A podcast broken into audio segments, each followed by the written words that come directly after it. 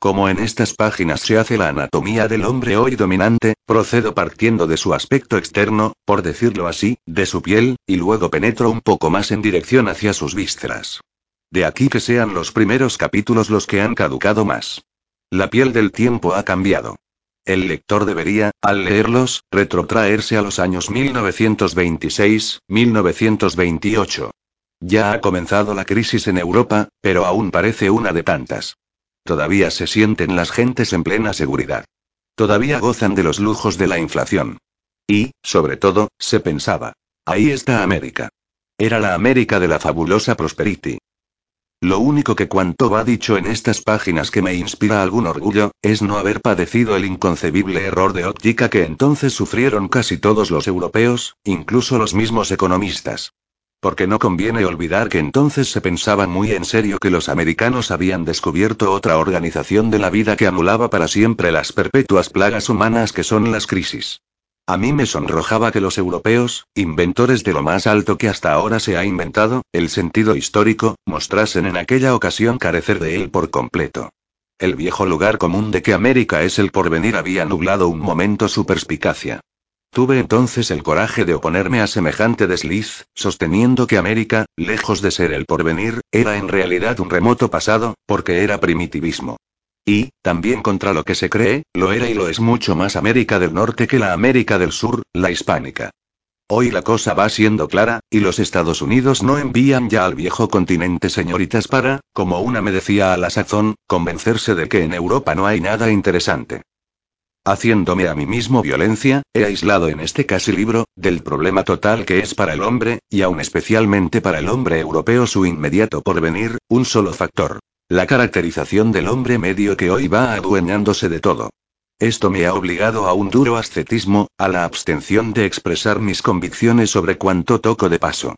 Más aún, a presentar con frecuencia las cosas en forma que, si era la más favorable para aclarar el tema exclusive de este estudio, era la peor para dejar ver mi opinión sobre esas cosas. Baste señalar una cuestión, aunque fundamental. He medido al hombre medio actual en cuanto a su capacidad para continuar la civilización moderna y en cuanto a su adhesión a la cultura. Cualquiera diría que esas dos cosas, la civilización y la cultura, no son para mí cuestión. La verdad es que ellas son precisamente lo que pongo en cuestión casi desde mis primeros escritos. Pero yo no debía complicar los asuntos. Cualquiera que sea nuestra actitud ante la civilización y la cultura, está ahí, como un factor de primer orden con que hay que contar, la anomalía representada por el hombre masa. Por eso urgía aislar crudamente sus síntomas. No debe, pues, el lector francés esperar más de este volumen, que no es, a la postre, sino un ensayo de serenidad en medio de la tormenta. José Ortega y Gasset. Holanda, mayo de 1937. Primera parte. La rebelión de las masas. 1. El hecho de las aglomeraciones. Hay un hecho que, para bien o para mal, es el más importante en la vida pública europea de la hora presente. Este hecho es el advenimiento de las masas al pleno poderío social. Como las masas, por definición, no deben ni pueden dirigir su propia existencia, y menos regentar la sociedad, quiere decirse que Europa sufre ahora la más grave crisis que a pueblos, naciones, culturas, cabe padecer. Esta crisis ha sobrevenido más de una vez en la historia. Su fisonomía y sus consecuencias son conocidas. También se conoce su nombre. Se llama la rebelión de las masas. Para la inteligencia del formidable hecho conviene que se evite dar desde luego a las palabras rebelión, masas, poderío social, etc., un significado exclusiva o primariamente político. La vida pública no es solo política, sino, a la par y aún antes, intelectual, moral, económica, religiosa. Comprende los usos todos colectivos e incluye el modo de vestir y el modo de gozar. Tal vez la mejor manera de acercarse a este fenómeno histórico consista en referirnos a una experiencia visual, subrayando una facción de nuestra época que es visible con los ojos de la cara. Sencillísima de enunciar, aunque no de analizar, yo la denomino el hecho de la aglomeración, del lleno. Las ciudades están llenas de gente. Las casas, llenas de inquilinos. Los hoteles, llenos de huéspedes. Los trenes, llenos de viajeros. Los cafés, llenos de consumidores. Los paseos, llenos de transeúntes. Las salas de los médicos famosos, llenas de enfermos. Los espectáculos, como no sean muy extemporáneos, llenos de espectadores. Las playas, llenas de bañistas. Lo que antes no solía ser problema empieza a serlo casi de continuo. Encontrar sitio. Nada más. Cabe hecho más simple, más notorio, más constante, en la vida actual. Vamos ahora a punzar el cuerpo trivial de esta observación, y nos sorprenderá ver cómo de él brota un surtidor inesperado, donde la blanca luz del día, de este día, del presente, se descompone en todo su rico cromatismo interior. ¿Qué es lo que vemos? Y al verlo nos sorprende tanto. Vemos la muchedumbre, como tal, posesionada de los locales y utensilios creados por la civilización. Apenas reflexionamos un poco, nos sorprendemos de nuestra sorpresa. Pues que, no es el ideal. El teatro tiene sus localidades para que se ocupen. Por lo tanto, para que la sala esté llena. Y lo mismo los asientos del ferrocarril, y sus cuartos el hotel. Sí. No tiene duda. Pero el hecho es que antes ninguno de estos establecimientos y vehículos solían estar llenos, y ahora rebosan, queda fuera gente afanosa de usufructuarlos. Aunque el hecho sea lógico, natural, no puede desconocerse que antes no acontecía y ahora sí. Por lo tanto, que ha habido un cambio, una innovación, la cual justifica, por lo menos en el primer momento, nuestra sorpresa. Sorprenderse, extrañarse, es comenzar a entender. Es el deporte y el lujo específico del intelectual. Por eso su gesto gremial consiste en mirar al mundo con los ojos dilatados por la extrañeza. Todo en el mundo es extraño y es maravilloso para unas pupilas bien abiertas. Esto, maravillarse, es la delicia verada al futbolista, y que, en cambio, lleva al intelectual por el mundo en perpetua embriaguez de visionario. Su atributo son los ojos en pasmo. Por eso los antiguos dieron a Minerva la lechuza, el pájaro con los ojos siempre deslumbrados. La aglomeración, el lleno, no era antes frecuente. ¿Por qué lo es ahora? Los componentes de esas muchedumbres no han surgido de la nada. Aproximadamente, el mismo número de personas existía hace 15 años. Después de la guerra parecería natural que ese número fuese menor. Aquí topamos, sin embargo, con la primera nota importante. Los individuos que integran estas muchedumbres preexistían, pero no como muchedumbre. Repartidos por el mundo en pequeños grupos, o solitarios, llevaban una vida, por lo visto, divergente, disociada, distante. Cada cual, individuo o pequeño grupo ocupaba un sitio, tal vez el suyo, en el campo, en la aldea, en la villa, en el barrio de la gran ciudad. Ahora, de pronto, aparecen bajo la especie de aglomeración, y nuestros ojos ven donde quiera muchedumbres. Donde quiera. No, no. Precisamente en los lugares mejores, creación relativamente refinada de la cultura humana, reservados antes a grupos menores, en definitiva, a minorías. La muchedumbre, de pronto, se ha hecho visible, se ha instalado en los lugares preferentes de la sociedad. Antes, si existía, pasaba inadvertida, ocupaba el fondo del escenario social. Ahora se ha adelantado a las baterías, es ella el personaje principal. Ya no hay protagonistas. Solo hay coro. El concepto de muchedumbre es cuantitativo y visual. Traduzcámoslo, sin alterarlo, a la terminología sociológica. Entonces hallamos la idea de masa social. La sociedad es siempre una unidad dinámica de dos factores, minorías y masas. Las minorías son individuos o grupos de individuos especialmente cualificados. La masa es el conjunto de personas no especialmente cualificadas. No se entienda, pues, por masas, solo ni principalmente las masas obreras. Masa es el hombre medio. De este modo se convierte lo que era meramente cantidad, la muchedumbre, en una determinación cualitativa. Es la cualidad común, es lo mostrenco social, es el hombre en cuanto no se diferencia de otros hombres, sino que repite en sí un tipo genérico. ¿Qué hemos ganado con esta conversión de la cantidad a la cualidad? Muy sencillo. Por medio de esta comprendemos la génesis de aquella.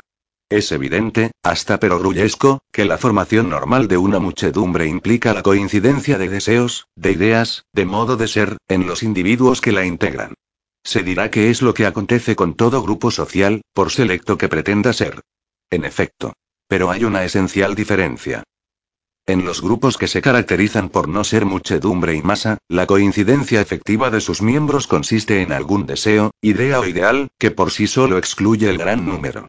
Para formar una minoría, sea la que fuere, es preciso que antes cada cual se separe de la muchedumbre por razones especiales, relativamente individuales. Su coincidencia con los otros que forman la minoría es, pues, secundaria, posterior a haberse cada cual singularizado, y es, por lo tanto, en buena parte, una coincidencia en no coincidir. Hay cosas en que este carácter singularizador del grupo aparece a la intemperie. Los grupos ingleses que se llaman a sí mismos no conformistas, es decir, la agrupación de los que concuerdan solo en su disconformidad respecto a la muchedumbre ilimitada. Este ingrediente de juntarse los menos, precisamente para separarse de los más, va siempre involucrado en la formación de toda minoría. Hablando del reducido público que escuchaba a un músico refinado, dice graciosamente Mallarmé que aquel público subrayaba con la presencia de su escasez la ausencia multitudinaria. En rigor, la masa puede definirse, como hecho psicológico, sin necesidad de esperar a que aparezcan los individuos en aglomeración. Delante de una sola persona podemos saber si es masa o no. Masa es todo aquel que no se valora a sí mismo, en bien o en mal, por razones especiales, sino que se siente como todo el mundo y, sin embargo, no se angustia, se siente a saber al sentirse idéntico a los demás. Imagínese un hombre humilde que al intentar valorarse por razones especiales, al preguntarse si tiene talento para esto o lo otro, si sobresale en algún orden, advierte que no posee ninguna cualidad excelente. Este hombre se sentirá mediocre y vulgar, mal dotado. Pero no se sentirá masa. Cuando se habla de minorías selectas, la habitual bellaquería suele tergiversar el sentido de esta expresión, fingiendo ignorar que el hombre selecto no es el petulante que se cree superior a los demás, sino el que se exige más que los demás, aunque no logre cumplir en su persona esas exigencias superiores. Y es indudable que la división más radical que cabe hacer de la humanidad es esta, en dos clases de criaturas. Las que se exigen mucho y acumulan sobre sí mismas dificultades y deberes, y las que no se exigen nada especial, sino que para ellas vivir es ser en cada instante lo que ya son, sin esfuerzo de perfección sobre sí mismas, boyas que van a la deriva. Esto me recuerda que el budismo ortodoxo se compone de dos religiones distintas. Una, más rigurosa y difícil. Otra, más laxa y trivial. El Mahayana, gran vehículo, o gran carril, el Himayana, pequeño vehículo, camino menor. Lo decisivo es si ponemos nuestra vida a uno u otro vehículo, a un máximo de exigencias o a un mínimo. La división de la sociedad en masas y minorías excelentes no es, por lo tanto, una división en clases sociales, sino en clases de hombres, y no puede coincidir con la jerarquización en clases superiores e inferiores. Claro está que en las superiores, cuando llegan a serlo, y mientras lo fueron de verdad, hay más verosimilitud de hallar hombres que adoptan el gran vehículo, mientras las inferiores están normalmente constituidas por individuos sin calidad. Pero, en rigor, dentro de cada clase social hay masa y minoría auténtica. Como veremos, es característico del tiempo el predominio, aun en los grupos cuya tradición era selectiva, de la masa y el vulgo. Así, en la vida intelectual, que por su misma esencia requiere y supone la calificación, se advierte el progresivo triunfo de los pseudo-intelectuales incualificados, incalificables y descalificados por su propia contextura. Lo mismo en los grupos supervivientes de la nobleza masculina y femenina. En cambio, no es raro encontrar hoy entre los obreros, que antes podían valer como el ejemplo más puro de esto que llamamos masa, almas egregiamente disciplinadas. Ahora bien, Existen en la sociedad operaciones, actividades, funciones del más diverso orden, que son, por su misma naturaleza, especiales, y, consecuentemente, no pueden ser bien ejecutadas sin dotes también especiales. Por ejemplo, ciertos placeres de carácter artístico y lujoso o bien las funciones de gobierno y de juicio político sobre los asuntos públicos. Antes eran ejercidas estas actividades especiales por minorías calificadas, calificadas, por lo menos, en pretensión. La masa no pretendía intervenir en ellas. Se daba cuenta de que si quería intervenir tendría, congruentemente, que adquirir esas dotes especiales y dejar de ser masa. Conocía su papel en una saludable dinámica social. Si ahora retrocedemos a los hechos enunciados al principio, nos aparecerán inequívocamente como anuncios de un cambio de actitud en la mesa. Todos ellos indican que ésta ha resuelto adelantarse al primer piano social y ocupar los locales y usar los utensilios y gozar de los placeres antes adscritos a los pocos. Es evidente que, por ejemplo, los locales no estaban premeditados para las muchedumbres, puesto que su dimensión es muy reducida, y el gentío rebosa constantemente de ellos, demostrando a los ojos y con lenguaje visible el hecho nuevo. La masa que, sin dejar de serlo, suplanta a las minorías. Nadie, creo yo, deplorará que las gentes gocen hoy en mayor medida y número que antes, ya que tienen para ello el apetito y los medios. Lo malo es que esta decisión tomada por las masas de asumir las actividades propias de las minorías no se manifiesta, ni puede manifestarse, solo en el orden de los placeres, sino que es una manera general del tiempo. Así, anticipando lo que luego veremos, creo que las innovaciones políticas de los más recientes años no significan otra cosa que el imperio político de las masas. La vieja democracia vivía templada por una abundante dosis de liberalismo y de entusiasmo por la ley. Al servir a estos principios, el individuo se obligaba a sostener en sí mismo una disciplina difícil. Al amparo del principio liberal y de la norma jurídica podían actuar y vivir las minorías. Democracia y ley, convivencia legal, eran sinónimos.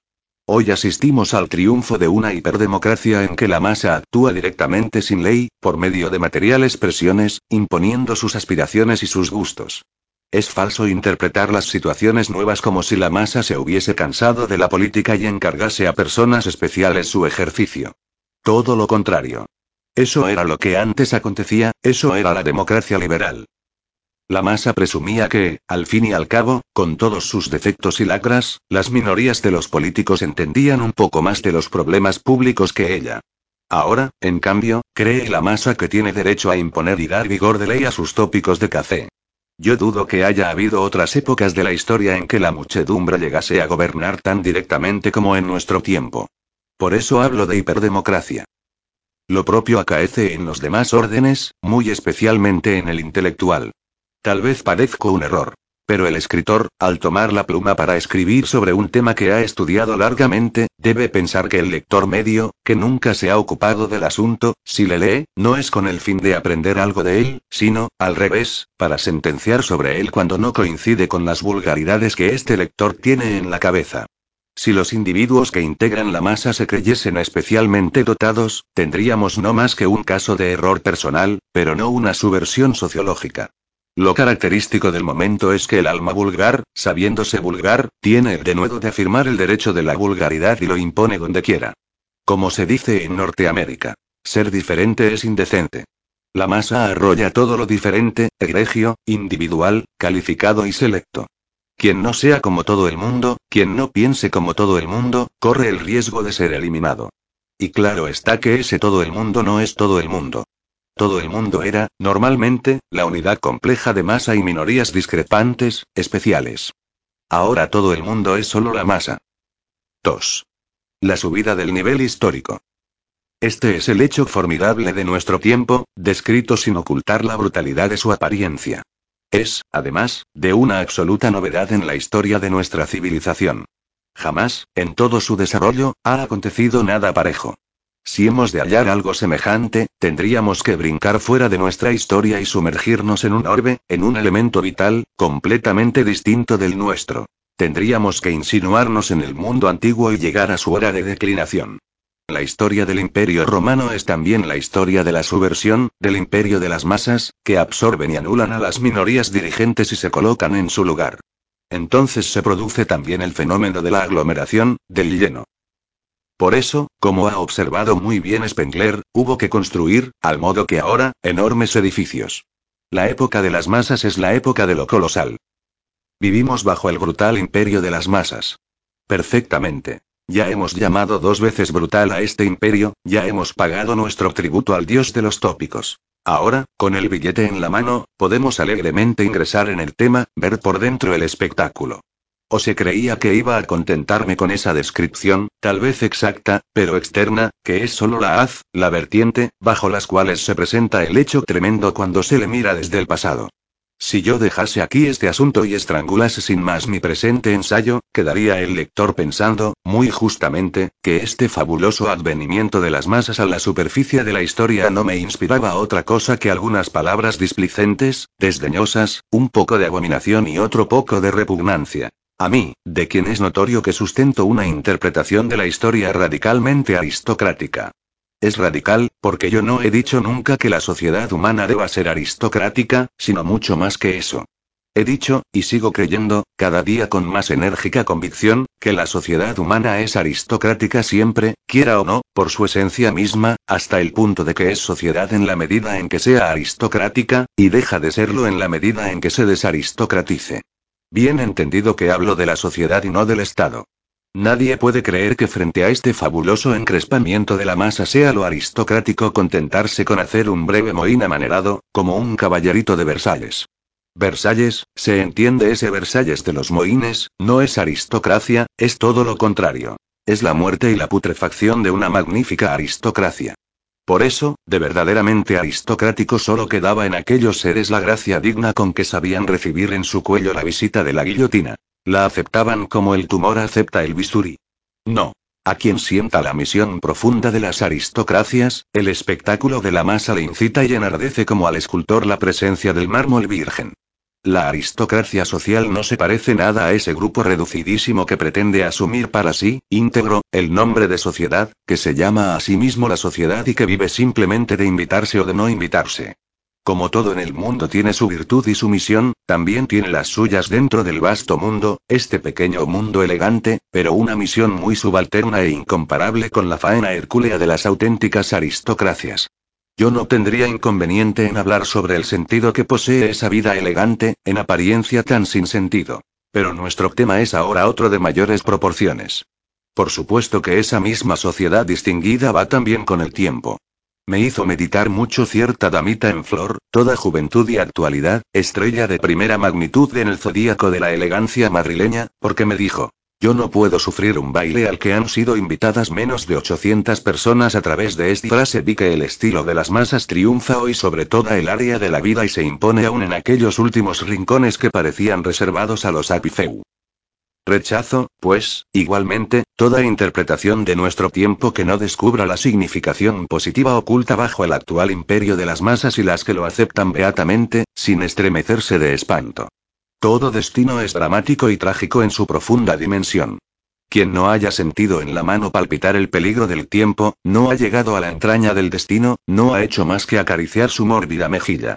En el nuestro, el ingrediente terrible lo pone la arrolladora y violenta sublevación moral de las masas, imponente, indominable y equívoca como todo destino.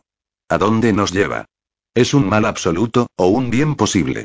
Ahí está, colosal, instalada sobre nuestro tiempo como un gigante, cósmico signo de interrogación, el cual tiene siempre una forma equívoca, con algo, en efecto, de guillotina o de horca, pero también con algo que quisiera ser un arco triunfal.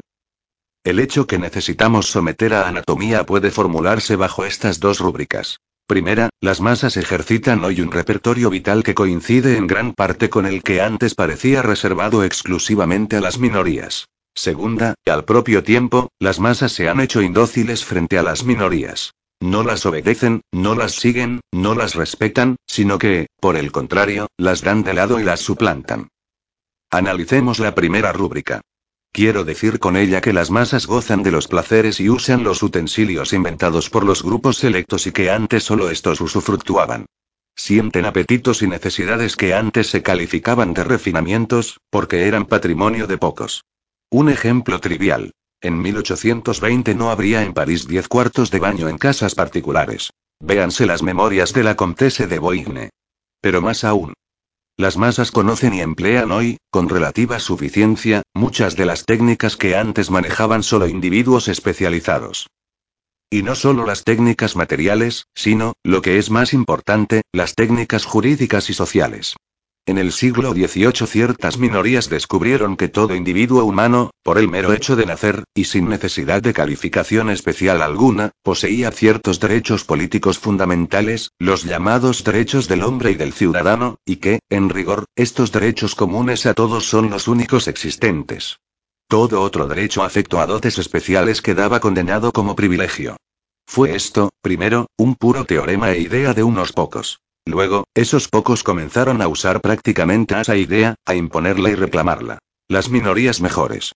Sin embargo, durante todo el siglo XIX, la masa, que iba entusiasmándose con la idea de esos derechos como con un ideal, no los sentía en sí, no los ejercitaba ni hacía valer, sino que, de hecho, bajo las legislaciones democráticas, seguía viviendo, seguía sintiéndose a sí misma como en el antiguo régimen. El pueblo, según entonces se le llamaba, sabía ya que era soberano.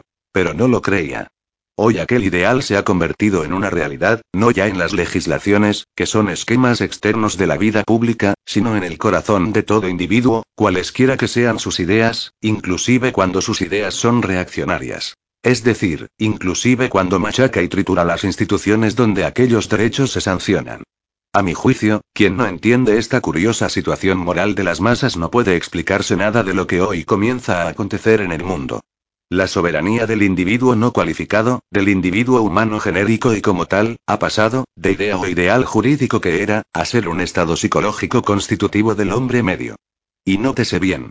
Cuando algo que fue ideal se hace ingrediente de la realidad, inexorablemente deja de ser ideal.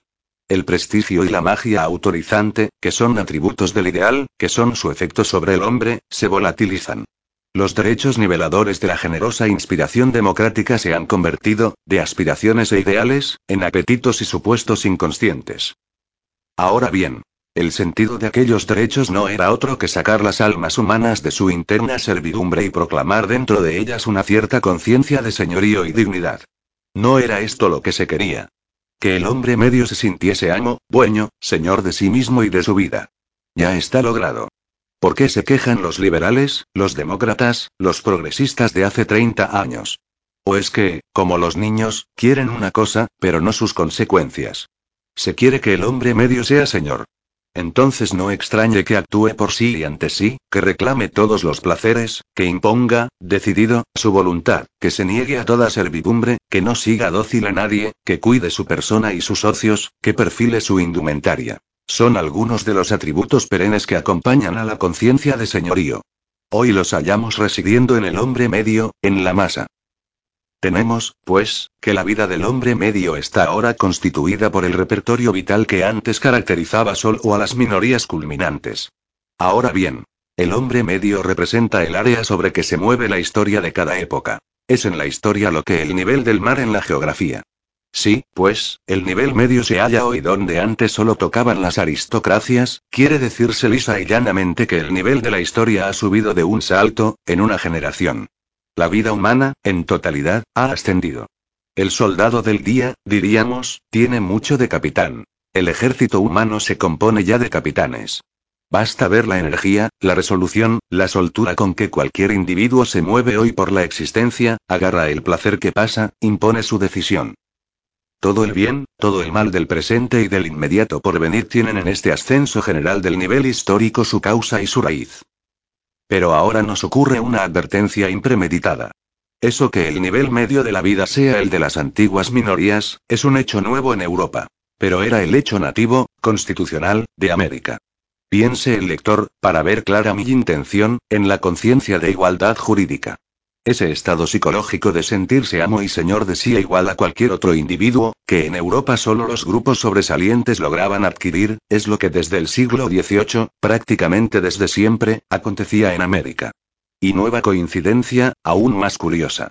Al aparecer en Europa ese estado psicológico del hombre medio, al subir el nivel de su existencia integral, el tono y maneras de la vida europea en todos los órdenes adquiere de pronto una fisonomía que hizo decir a muchos, Europa se está americanizando. Los que esto decían no daban al fenómeno importancia mayor. Creían que se trataba de un ligero cambio en las costumbres, de una moda, y, desorientados por el parecido externo, lo atribuían a no se sabe qué influjo de América sobre Europa. Con ello, a mi juicio, se ha trivializado la cuestión, que es mucho más sutil y sorprendente y profunda.